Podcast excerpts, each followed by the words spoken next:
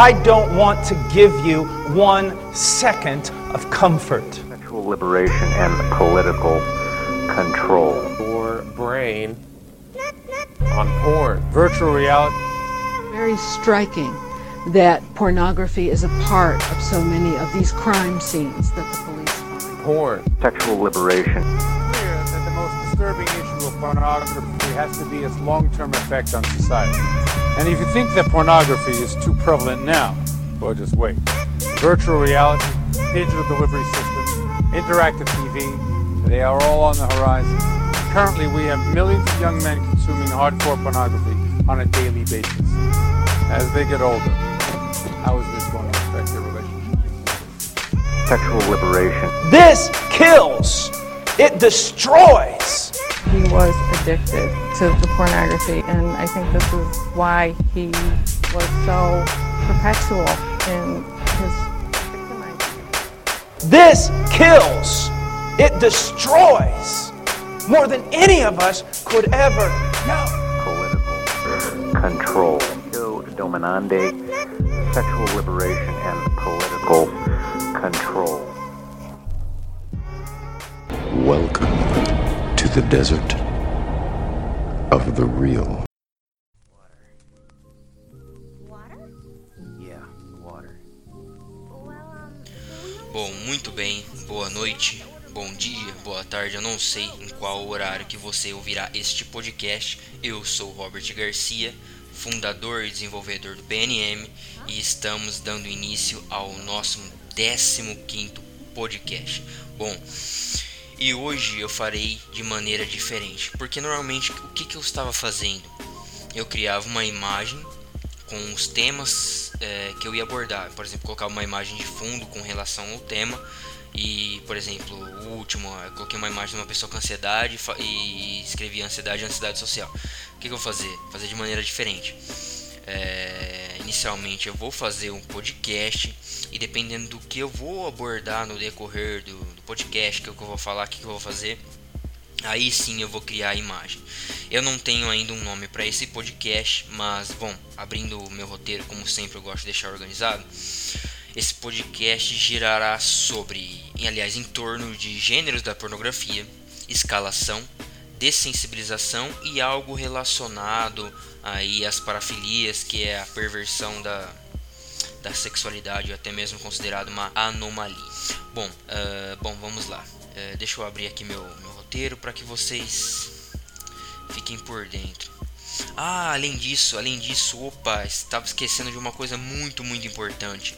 Hoje tem a leitura de um e-mail. Aliás, eu estava esquecendo, eh, eu recebi alguns e-mails essa semana. Deixa eu ver aqui, porque eu pedi, eu fui um, cara opressor. Brincadeira, diga-se de passagem. É, de certo modo, sim, eu meio que falei e me dei um estímulo um pouco mais energético para que as pessoas me mandassem e-mail. Por quê? Para que tenha uma maior interação entre eu que estou produzindo podcast, falando e fazendo todo esse brainstorm. Por quê? Porque esse eh, o podcast eu não viso uma ciência toda incrementada, cheia de adornos, não.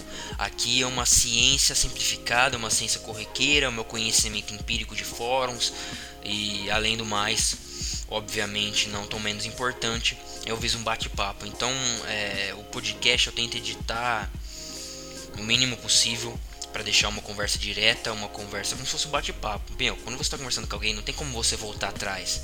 Você pode até pedir desculpa, mas a palavra foi falada. Então aqui é isso, uma, uma naturalidade, como se estivéssemos batendo um papo. É, tô entrando no meu e-mail e eu, tudo bem que eu, eu sei que eu deveria ter deixado isso pronto, mas mas eu fui lembrar agora. Bom, vamos lá, deixa eu fechar algumas coisas aqui que tá travando o meu computador. Eu vou copiar o meu o e-mail, é mais fácil e deixar ele ali dentro do, do documento, porque assim não fica travando. E aí depois vai dar problema no áudio também, vai sair bugado, isso não vai dar certo não.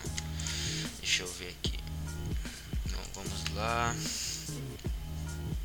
Só desculpa um pouquinho a demora aqui no, no começo, mas eu fui lembrar agora do desse desse e-mail que esse rapaz me mandou. É um dos, na verdade, mas eu peguei um relato grande, então vou pegar a leitura de apenas um único e-mail. Bom, vamos lá. Seguinte, eu vou ler na íntegra o que o rapaz enviou e é um depoimento, enfim, geral, eu li uma vez só. Li muito rápido por sinal quando eu estava ocupado. Então agora que eu vou ler com mais detalhes o que este rapaz disse. Bom, vamos lá. Olá, Robert. Me chamo Fulano. Eu gostaria de falar sobre a minha experiência com o vício em pornografia e como vim conhecer seu site. Meu primeiro contato com a pornografia foi na infância, mais ou menos 5 a 7 anos de idade, ao testemunhar no flagra minha babá vendo um filme pornô no videocassete, daqueles bem antigos, kkkk. Mas logo ela notou minha presença e me colocou para ir dormir. Depois desse contato, aquilo não saiu da minha cabeça e me lembro dos detalhes até hoje. E devido eu não ter esquecido, eu sempre sentia desejo sexual e tesão ao lembrar, ao relembrar das cenas, mas nunca havia me masturbado. Então o que me re restava era passar vontade.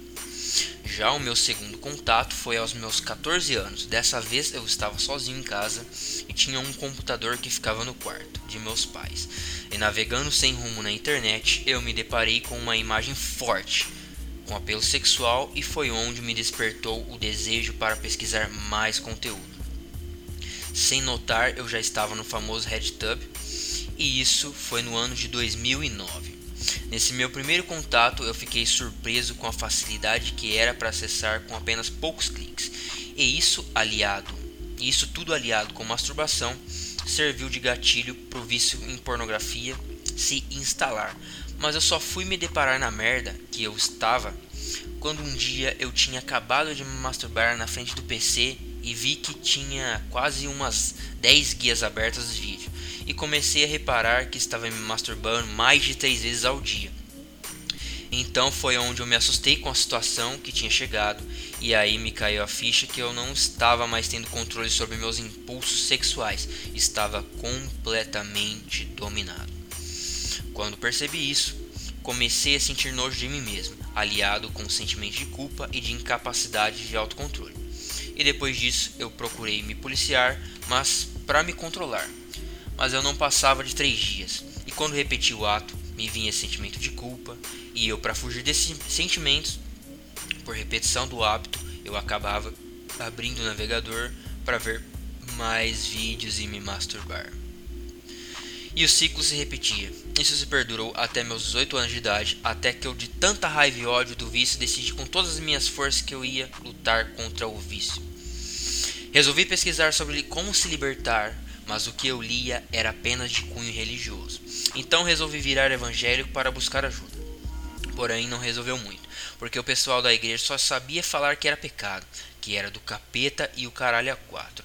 E isso, em vez de amenizar a situação, acabou me comprometendo mais, porque eu ficava no máximo sete dias. Então, quando eu tinha recaída e o sentimento de culpa vinha, mais forte do que antes, quando eu não era evangélico, e isso não ajudava muito. Então, eu decidi pesquisar mais a fundo na internet sobre o assunto, até que finalmente encontrei algo de valor científico, e isso foi um grande salto para mim porque me fez entender melhor, e isso foi no final do ano de 2015. Eu me deparei com um trabalho publicado pelo neurocientista Gary Wilson. Baixei o e-book gratuito dele e, partindo do conhecimento dele, pude entender melhor o vício e como iria fazer para me libertar. Isso depois de ter sofrido as consequências, eu então eu, eh, eu nossa, que é que eu ficou um espaço aqui, desculpa galera. Isso depois de ter sofrido as consequências, eu senti meu poder de foco e concentração serem reduzidos a quase nada. Minha energia despre... minha energia de disposição física então nem se fala. Toda vez que eu me masturbava, eu sentia como se minha energia tivesse saído do meu corpo. E quando eu dormia, eu acordava com a sensação de um caminhão que um caminhão passou por cima de mim.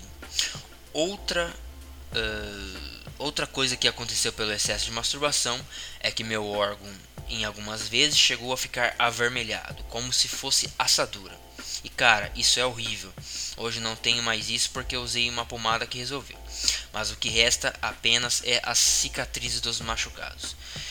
E por causa das consequências, eu tive que me obrigar a parar com o vício. Mas o máximo que consegui desde então foi ficar no máximo 30 dias. E eu voltava aos antigos padrões até conseguir recompor minhas forças novamente. Digo isso porque eu tinha Facebook e Instagram. E você sabe como é nas redes sociais, né? Basta uma foto com apelo sexual para ativar o gatilho e já era. E isso perdurou até que eu decidi tomar uma atitude radical. Ano passado, em novembro de 2017, eu deletei minha conta do Face e do Instagram. Mano, isso foi um alívio muito grande. Eu digo que resolveu quase 80%. Digo quase porque eu tenho amigos no bendito WhatsApp que direto me mandava vídeos pornô. E adivinha? Eu acabava tendo recaída. E por último, há umas semanas atrás eu estava pesquisando mais a fundo sobre os efeitos da pornografia no cérebro para ver se achava algo além do que eu tinha lido. E me deparei com um artigo no seu site é, falando sobre os efeitos da pornografia no córtex pré-frontal. E no final vi você falando sobre o seu livro e me interessei. Ouvi seus podcasts e isso me serviu como uma motivação a mais para ler seu livro. Pelo que você promoveu, você não fala apenas sobre comparar com vício, mas principalmente como se manter na linha, ou seja, ter persistência, que é justamente a minha dificuldade. Hoje estou com 22 anos e e se você fizer a conta, foram quase nove anos de vício. E eu estou cansado de continuar sendo escravo dessa situação. Quero ser livre disso e recuperar meu autocontrole sobre meus impulsos e ter uma vida saudável com bastante energia e disposição. Ter bastante foco e concentração. Sinceramente, eu sinto falta de tudo isso que perdi devido a essa desgraça chamada pornografia. Mas eu me reergui e estou com boas expectativas e me sinto mais disposto para lutar pela liberdade e cumprir com o reboot. Baixei o boleto do e-book sábado e fiz o pagamento hoje. Agora estou aguardando para receber da loja. Enfim, o relato foi longo, peço desculpas pelo tamanho do, do texto, kkkk, mas meu texto, meu testemunho, aliás, é esse. Tô contando com o teu trabalho, Robert. Fico muito agradecido por sua atenção. Tamo junto forte abraço e sucesso. Bom, devo reiterar e avisar que os palavrões e aí o que, eu, que o termo que ele usou, uh, eu, li na íntegra, então não editei. Eu evito ao máximo falar palavrões e palavras de baixo calão, mas como eu queria ler na, na íntegra para vocês, uh, eu acabei por preferindo realmente manter os palavrões, mas peço desculpa desde já. É que o cara mandou um e-mail super sincero. Enfim, o grande caso é que a realidade dele é nua e crua. É, é, até é estranho, às vezes até aquela parte no começo que sou engraçado, da babá vendo pornografia no videocassete e o menino é, com 5 a 7 anos de idade ser exposto a tal material é, imundo, desprezível. Enfim, isso foi a, o que desencadeou o vício em pornografia. Muito provável que, obviamente, que o que eu deixo claro é que ele poderia ter conhecido por outros meios, mas é, se a pessoa evita, não tem contato cedo, é, quanto menos contato melhor. Há de conver comigo, certo? Enfim, o que ele fala aqui sobre a raiva, sobre se manter nesse ciclo, é a realidade que a maioria das pessoas vivem, porque não é fácil. Uh, a primeira semana é muito difícil, e aí depois fica um pouco mais tranquilo na segunda semana. E aí lá próximo, beirando os 30 dias, a, a maior parte das pessoas caem com 30 dias, porque ela não tem conhecimento o que, que é um efeito caçador, é, o que, que são os gatilhos blast, Uh, enfim, e tantos outros, não só os gatilhos emocionais, que é o gatilho do tédio, da raiva, da frustração, é, do cansaço, mas os gatilhos, os gatilhos sexuais. Então, assim, é, como eu falo pro pessoal, normalmente as pessoas que tendem a assumir que se livrar do vício em pornografia é algo fácil, a maior parte experimenta uma experiência frustrante. Por quê? O vício em si, é, beleza, você fala, beleza, vício em pornografia ok, é só parar. Não, não é só parar. Porque ele tem as crises de abstinência, e a crise de abstinência inclui aumentar a sua ansiedade, aumentar a sua ansiedade social, a tristeza. Se você está com depressão, ela vai ser agravada. Então, assim, se você não tem todo um mecanismo, toda uma técnica, um know-how, uma expertise para lidar com isso, meu amigo, é muito difícil parar por conta. Tem pessoas às vezes que passa de 30 dias sim, só que depois lá na frente, com suponhamos com 50, 60, 70, 80 dias, ela cai e entra num nível absurdo, é recaída, recaída, recaída, é 3, 4 dias volta, 3, 4 dias volta, numa semana e volta. Então tem tem essa questão do meu material. Eu não fiz um livro à toa. Eu fiz um livro para que as pessoas fizessem a aquisição do mesmo e para poder fazer toda essa reversão. Então assim, o cara encontrou o material que ele precisa, aliás, é, tudo que ele precisa está lá no material, tanto para mudança mental, comportamental, para é, é, dissolução dos hábitos induzidos pela pornografia, enfim. Então esse relato foi muito bom, muito interessante e isso mostra que eu estou no caminho certo e que sirva de lição para vocês que ainda estão é, nessa vida de consumir pornografia. O rapaz está com 22 anos e é o que eu falo. A partir dos 21 anos é a idade que o jogo começa a virar para quem começou a consumir a pornografia na fase pré-pubescente ou mesmo na puberdade. Normalmente é uma média aí de 10, 12 anos e enfim 14, 15, 16. Por que, Robert? Porque ocorre uma série de mudanças neurocientíficas, neurobiológicas, fora por conta da neuroplasticidade, que é a plasticidade neural, que é a capacidade do cérebro moldar-se e reestruturar-se a nível estrutural. Enfim, depois eu deixo para vocês também um, um, link do artigo falando é, porque os jovens não deveriam consumir pornografia. Eu falo porque jo o jogo em si vira aos 21 anos. Não vou adentrar nisso, porque senão eu vou alongar aqui o assunto e eu não tenho ideia de quanto tempo eu vou falar nesse podcast. Bom, vamos lá. Vou deletar aqui uh, um relato do nosso amigo e em breve eu, eu, quero que ele me mande outro relato porque ele vai ter uma a vida renovada e ele terá a oportunidade de ser uma nova pessoa. Bom, vamos lá, dando início agora ao podcast. Bom, para você entender os gêneros da pornografia, a parafilia e etc, etc, você precisa de entender uma coisa: efeito das, da, da pornografia. Dentro do método PNM, PNM significa pornografia nunca mais, no meu trabalho, no meu estudo, eu dividi basicamente, resumidamente, o vício em pornografia em quatro estágios: primeira fase, segunda fase, terceira fase e a quarta fase. Tem a quarta fase, parte 2, mas eu coloco como uma continuação da quarta fase, não é uma quinta fase.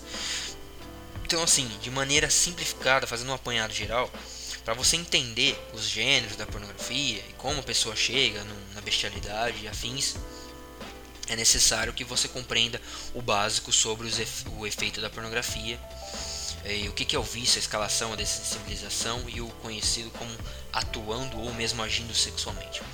Bom, normalmente quando eu entro no assunto da pornografia que pode levar o ser humano ao abismo, à bestialidade, à violência generalizada, elas se assustam. Porque elas não têm a mínima noção que a pornografia, que a pornografia vicia, muito menos que ela pode te levar à pior versão que existe, que é a versão pútrida, macabra, sinistra do ser humano todos nós podemos expressar essa face, que nós temos esse lado, e se nós temos, nós podemos desenvolver. Então, assim, a pornografia ela, ela, ela, pode assumir duas faces. Se você já tem algum distúrbio mental, se você foi abusado na sua infância, se você já tem algum tipo de trauma sexual, independente do que você tenha passado, ela pode agravar isso.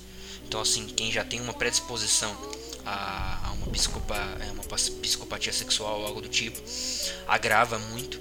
E a pessoa que é mentalmente sã, que vem de uma família, é, suponhamos que seja da cristã, católica, conservadora, educada, que nunca passou por nada disso, ela pode chegar no mesmo nível do cara da é, psicopatia sexual. Então, assim, a pornografia ela pode agravar ou ela pode induzir.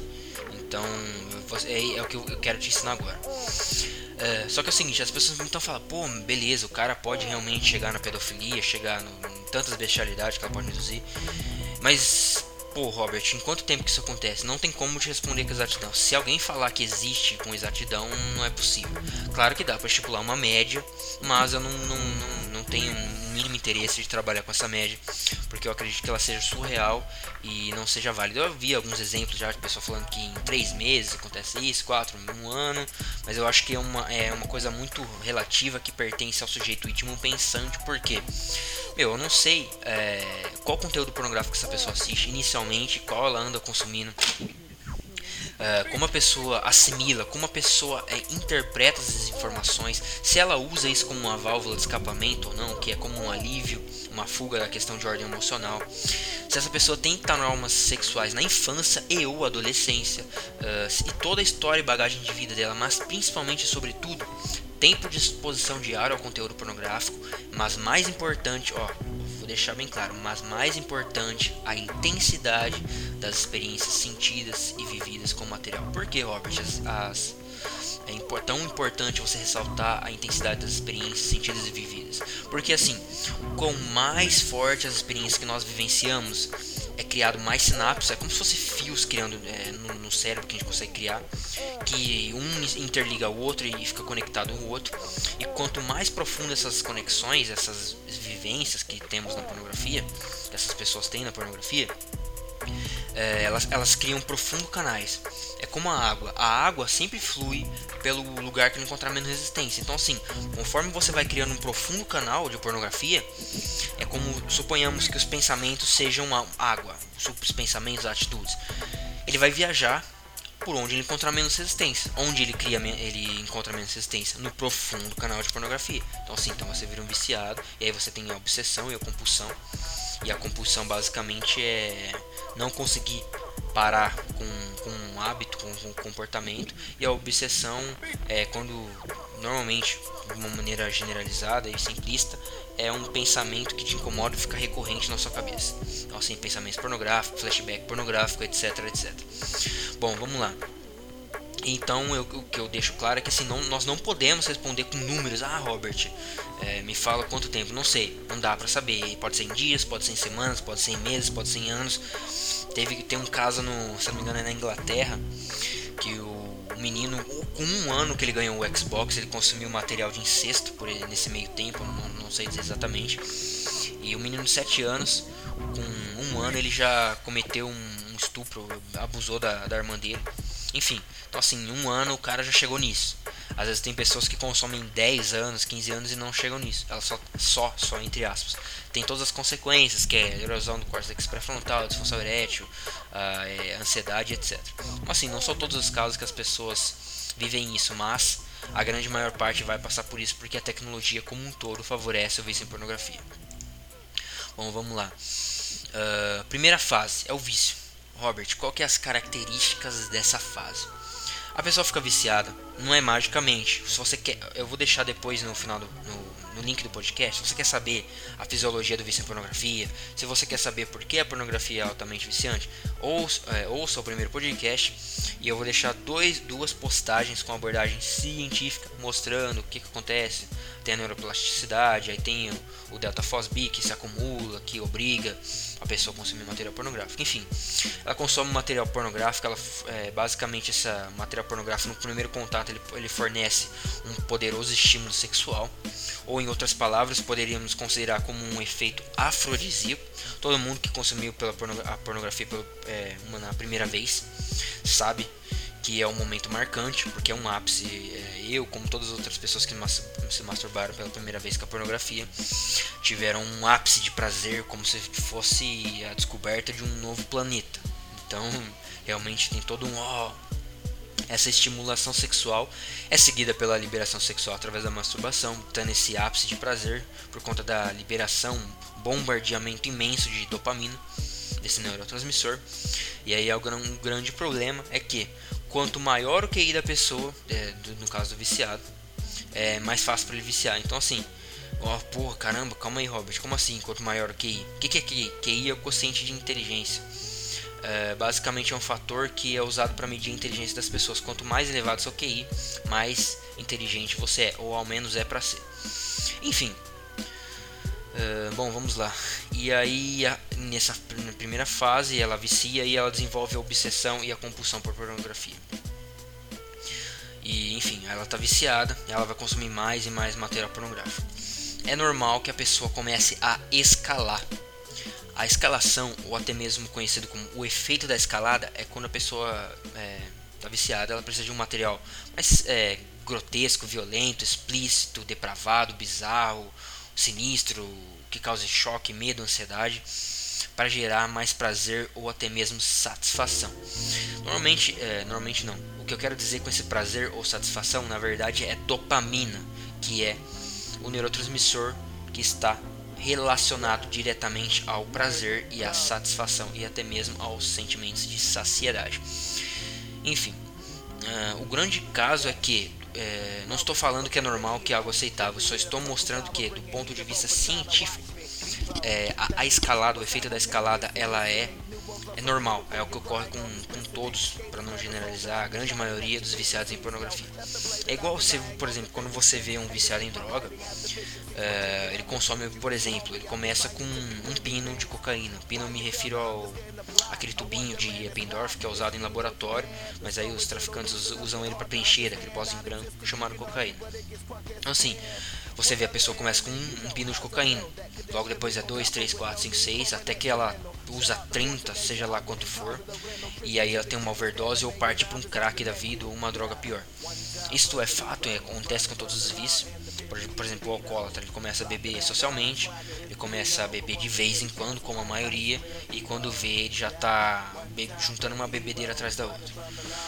Então assim, Uh, isso acontece com a pornografia. Como ela não tem, não te dá uma overdose, porque mesmo que você esteja com seu pênis machucado ou com a sua vagina já machucada, que seja sangrando, com assadura, se você continuar estimulando, se você continuar assistindo mais novidades, o que acontece é que você consegue elevar os níveis de dopamina, você vai ter ereção, umidade vaginal, e isso vai te manter no estado contínuo de de excitação, então você vai poder ter um novo orgasmo, uma nova ejaculação, mesmo que não saia o líquido seminal, você consegue ter aquela sensação de, de ejaculação. Uh, então assim, e, e, a pornografia é diferente também da compulsão alimentar, porque o estômago, você sabe, ele tem um limite, ele é fisicamente falando, ele tem um limite. Suponhamos que você comeu 2 kg de comida, ele encheu seu estômago, acabou. Obviamente, quando a pessoa começa a consumir, é, desenvolve a obsessão por, por alimentação, não é só é uma mudança mental que acontece, é toda uma mudança metabólica na produção de insulina e etc, etc, e até mesmo na dilatação do estômago, na reorganização dos órgãos internos, perto ali do, do estômago, enfim. E na pornografia você também acontece toda uma mudança, uma reconfiguração mental por conta da neuroplasticidade. Enfim, vamos lá, avancemos para a terceira fase que é a dessensibilização. O que, que é a dessensibilização? É uma fase característica que Sabe aquele material quando você era mais jovem, ou uma criança, ou mesmo que adulto, e que originalmente, inicialmente era considerado como pode ser livro, revista, foto, vídeo, etc, uma conversa, uma piada, seja lá o que for, que é considerado choque, é, tabu, ilegal, perverso, repulsivo, nojento, imoral, desprezível, este material, mas indo com mais foco na pornografia mesmo, no conteúdo pornográfico, de, através de vídeos e fotos, ele começa a passar a ser aceitável, até mesmo comum, tá? Beleza, tanto faz, faz parte do meu dia a dia. Este efeito é conhecido como o efeito da legitimação. Por quê? Vou explicar uma coisa. Nosso cérebro, todo dia que a gente repete algo, seja hábito, é, ex executar uma função, por exemplo, acordar todo dia e fazer alguma coisa, por exemplo, acordar todo dia arrumar a cama, acordar todo dia não arrumar a cama, uh, ter pensamentos uh, tristes ou mesmo ter pensamentos felizes, pensar que tudo vai dar certo, pensar que vai tudo dar errado, enfim, independentemente do que você pense, do que você faça, se você faz esse comportamento que na verdade vira um hábito, a longo prazo o nosso cérebro aceita, ele acata como normal. Então assim, é interessante quando você entra nesse comportamento para coisas legais, que é acordar cedo, fazer suas tarefas, estudar, é, sei lá, por exemplo, pela parte da manhã fazer uma boa higienização, escovar seu dente, lavar seu rosto, é, seja lá o que você tem que fazer, não sei como é a sua vida, mas com hábitos bons, fazer uma academia, treinar, etc, etc. O problema é que quando a gente começa a fazer diariamente hábitos ruins, procrastinação, preguiça, é, não cumprir a lista de, de, tarefa que o pai ou a mãe deixou pra gente fazer. Tô dando um exemplo para vocês entenderem. É não estudar tantas horas. Ah, eu preciso passar no concurso X, eu tenho que estudar 3 horas por dia, eu tô estudando nem 30 minutos. Entendeu? Então assim, a nível é, cerebral, a nível neurocientífico, tanto faz pro seu cérebro. Quem, quem quer meta é você. O seu cérebro para ele tanto faz. Ele não ele, ele tá, como posso dizer em outras palavras, ele não tá ele tá 100% nem aí para você. Então assim, quem manda é você. Se você está diariamente fazendo coisa inútil, coisa que não presta, para ele tudo bem. Ele passa a ver como aceitável, entendeu? Isso que é um grande problema. Então assim, se você está vendo todo dia um material ilegal, perverso, seja lá o que for, você legitima.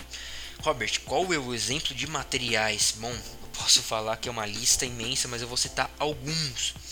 Tortura, é, diversos tipos de, de parafilia, que é uh, pedofilia, zoofilia, necrofilia, também tem estupro, uh, interesses, psicopatológicos em fezes de um modo geral, que é a coprofilia, e tem, nossa, diversas coisas que dá pra que a pessoa dá para desenvolver interesse por conta da dessensibilização. O problema é que se você soma a escalada, que é o uso do material grotesco, violento e etc, para ter mais prazer e satisfação, a legitimação com material pesado, etc, todo dia, aqui inicia-se a construção de uma besta ou até mesmo de uma bomba relógio. Porque esse cara é, vai ter uma. Cara ou mulher. Existe mulher pedófila, existe mulher perversa, enfim. Então isso não. não as mulheres não estão isentas disso. Elas também têm um cérebro elas podem passar pelas mesmíssimas coisas que os homens passam. Então assim, a partir daqui, a, a, a, dá um grande problema, a bomba relógio tá, tá, tá montada e a besta tá, tá em trabalho. Então assim, Aqui o negócio começa a ficar feio. E aí começa a vir os desejos pedófilos, pensamentos homossexuais, etc, etc, que você vai entender melhor. E aqui nessa fase você já está com depressão, a maior parte já está com ansiedade, é, já está com a cabeça perturbada, já está com distúrbio na orientação sexual porque está consumindo material gay, material contra a orientação sexual, já desenvolveu HLCD, conhecido como toque gay, eu já abordei sobre isso na página. Então assim, Aí a pessoa avança para a quarta fase, atuando sexualmente, parte 1. Robert, quais as características dessa fase? 1. Um, uma das principais características do atuando sexualmente é que a pessoa desenvolve uma forte tendência a, a atuar sexualmente como os comportamentos vistos na pornografia. Exemplos: voyeurismo, prostituição, sim, tem prostituição também, infligidor, é, BDSM, é, algologania altiva, que é o sadismo, que é a dor é, obtida, a dor extraída de infligidor, infligir a, a humilhação a outrem, e tem a algolagnia passiva, que é o masoquismo, que é a, o prazer, a satisfação obtida através da quando o outro me é, causa dor, o outro me humilha. É, é, bizarro isso, mas tem muitas pessoas que têm interesse nisso desenvolvimento de psicopatias, parafilias, fetiches destrutivos, destrutivos uh, compulsão por promiscuidade, exibicionismo, até mesmo o voyeurismo, que eu acabei de falar. E o ápice disso, que é o ponto nevrálgico, é a, os crimes, são as atividades legais. É o estupro, o sexo ilícito, que é o sexo não consensual, uh, até mesmo sexo em locais que não, que, que não é um usual, que não é um local para isso. Enfim, pedofilia, zoofilia, etc. Então, assim, você vê que tem toda uma fase, não é da, da dia para noite. Pode acontecer de, um, de uma criança, de um adolescente chegar rápido aqui? Pode, claro que pode, tem diversos casos. O próprio Ted Bundy, ele fala que ele foi, ele foi um dos maiores psicopatas sexuais que já existiu nos Estados Unidos. Ele, ele antes de uma entrevista com antes dele ser executado com o Dr. James Jobson, que é um cristão psiquiatra que entrevista ele, por sinal tem um livro também muito interessante, que o Ted Bundy fala o seguinte, é, mas eu vivi na prisão por um longo período, eu conheci diversos homens a cometer violência e essas atrocidades como eu, e todos eles, sem exceção, todos eles estavam profundamente consumidos e viciados na pornografia. Basicamente, eu resumi a fala dele é essa. Então, assim, nossa, Robert, eu não acredito. Bom, além da, da prova científica, um dos maiores psicopatas sexuais que já existiu nos Estados Unidos, se, se não no mundo, está fazendo uma afirmação dessa. Quem, quem somos nós para contrariar, não é mesmo? Se a ciência aponta isso e o próprio doente mental, pervertido, perturbado do Ted Bundy faz uma afirmação dessa, acredito que nós tenhamos que abrir os olhos, não é mesmo? Então, o problema é que aqui nessa fase, a, o atuando sexualmente, é onde nascem os monstros na nossa sociedade, na nossa sociedade, que são aquelas pessoas que nós consideramos como más, perversas, maníacos e afins. Então assim, nós temos aqui nós temos a compreensão porque, por exemplo, às vezes a pessoa tem uma família muito boa, vem de uma família uh, conservadora, uma família que preza pelo núcleo familiar, e aí magicamente entre aspas ela aparece com um comportamento totalmente bizarro, cometendo atrocidades, assassinatos estupra ou estuprou alguém e ou até mesmo aparece com uma vida totalmente é, mundana no que remete ao sexo, uma pessoa totalmente, sabe, depravada, enfim. Então assim, e aí você e ninguém entende porque o que eu tô te mostrando é a raiz do problema. Concordo, um pedófilo tem que ser punido? Sim, tem que ser punido. Senão, um morto com, condenado à pena de morte. Concordo. Um estuprador tem que ser morto? Tem que ser. Se a, se a família decidir isso, não vai ser eu nem você que vai impedir isso. Que não tem hipocrisia aqui, meu. Se seu filho for estuprado, você, vai querer matar o estuprador. Não, não, não adianta ser hipócrita. O problema é que eu não estou defendendo, jamais que eu vou defender maníaco, pervertido. A questão que eu quero mostrar para você é o seguinte: o que leva a essas pessoas a chegarem nesse ponto? Pornografia está envolvida em grande parte dos casos. Ah, Robert, mas existe estupro, existe isso, deixa o mundo é mundo. Sim, claro que existe. Mas é que coloca pau a pau, é dado, dado contra dado, de 1500 comparado com hoje na civilização moderna que tem acesso à pornografia. A coisa cresceu muito, entendeu? Porque eu falei, a pornografia assume duas faces: a que induz, a que pode induzir e a que pode agravar, entendeu? Então, assim, ninguém em sã consciência defende uma pessoa que faz uma tamanha atrocidade. O problema é que eu estou te mostrando a raiz do problema. A punição tem que ocorrer? Tem, a punição judicial tem que mandar pra cadeia, tem que ter prisão perpétua. Sim, eu concordo com você. Só que a gente, se a gente não quer que esses números de pedofilia estupro continue crescendo de forma alarmante, ao menos eu acho justo que as pessoas saibam da onde que isso, da onde que estão tá surgindo essas pessoas. Da onde? Através da máquina de criar monstros chamada pornografia, indústria pornográfica. É isso que eu quero te mostrar, entendeu? Então assim, deixa isso claro, porque depois vão deturpar, pega um pedaço do óleo e fala, nossa, o Robert tá louco, jamais, jamais que eu vou fazer uma coisa dessa, eu não sou doente. Bom, uh, e o problema é que aqui mostra e evidencia uh, diversos problemas, essa calamidade que a gente vive no mundo moderno e você nunca vai ver um órgão público oficial ou similar tratando a pornografia como um problema de saúde pública, porque de fato é. Não é à toa que teve um estado de, eu não lembro exatamente, um estado, teve um governador dos Estados Unidos que declarou que queria, na verdade, declarar a pornografia como um problema de saúde pública, mas não foi adiante. Obviamente, ó, por que será que não foi adiante? Hum, porque rende milhões com dinheiro para disfunção erétil, cirurgia para bomba peniana e para depressão e ansiedade etc, etc. Bom, vamos lá. Uh, bom, e aí o problema é que é o seguinte, não bastante a, a pornografia não ser tratada como um problema de saúde pública, tem os profissionais formados pelas incríveis faculdades que não ensinam nada de vício em pornografia. E aí eles aprenderam no blog, na internet, no consenso, no consenso geral, induzido pela mídia magicamente, ironicamente, que a pornografia não faz mal, que é um hábito saudável, que tem benefícios, nossa, e viva a, a, a liberação sexual, não é mesmo?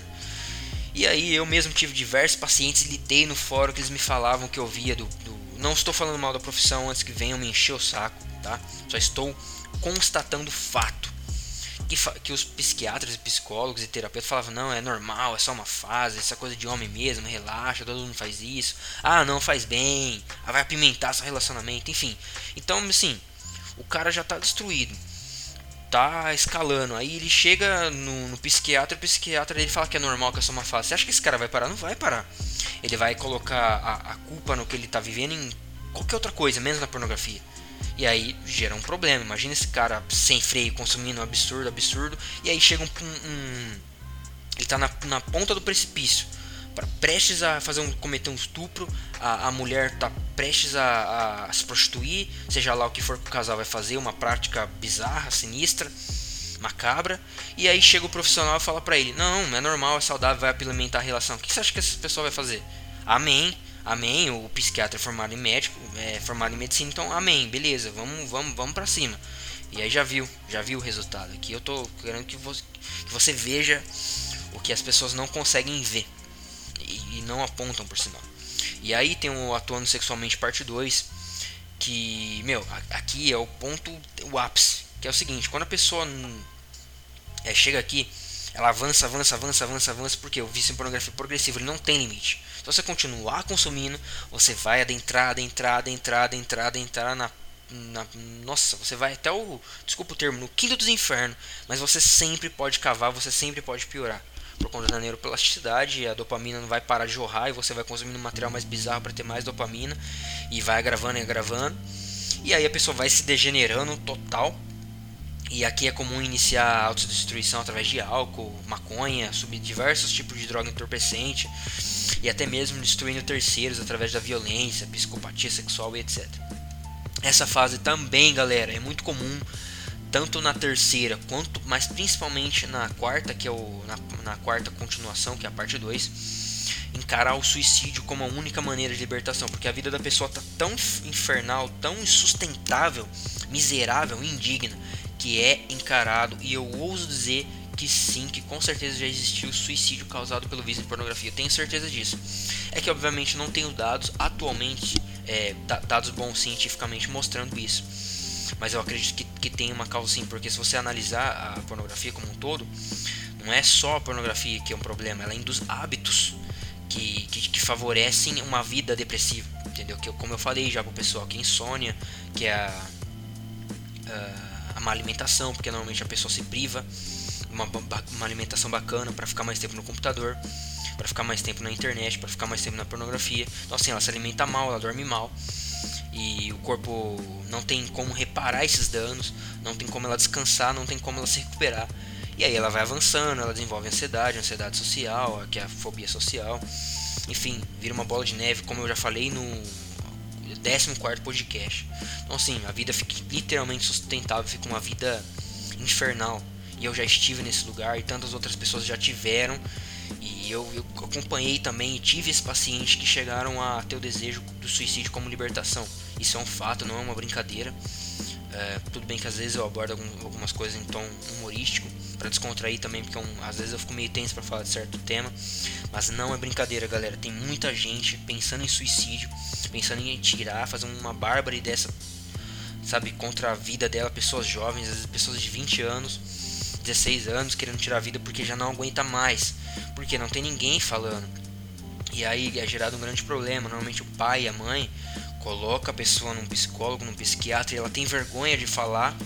E aí eles entram com a medicalização, essa pessoa vira um zumbi, às vezes ela tá começa a sofrer diversos problemas, usa fluoxetina, usa risperidone, etc, etc, que é remédio para ansiedade, aí usa antipsicótico e a, a angústia não passa e os problemas avançam e ninguém sabe o que fazer e o psiquiatra também não tem conhecimento sobre, ela tem vergonha para falar, enfim.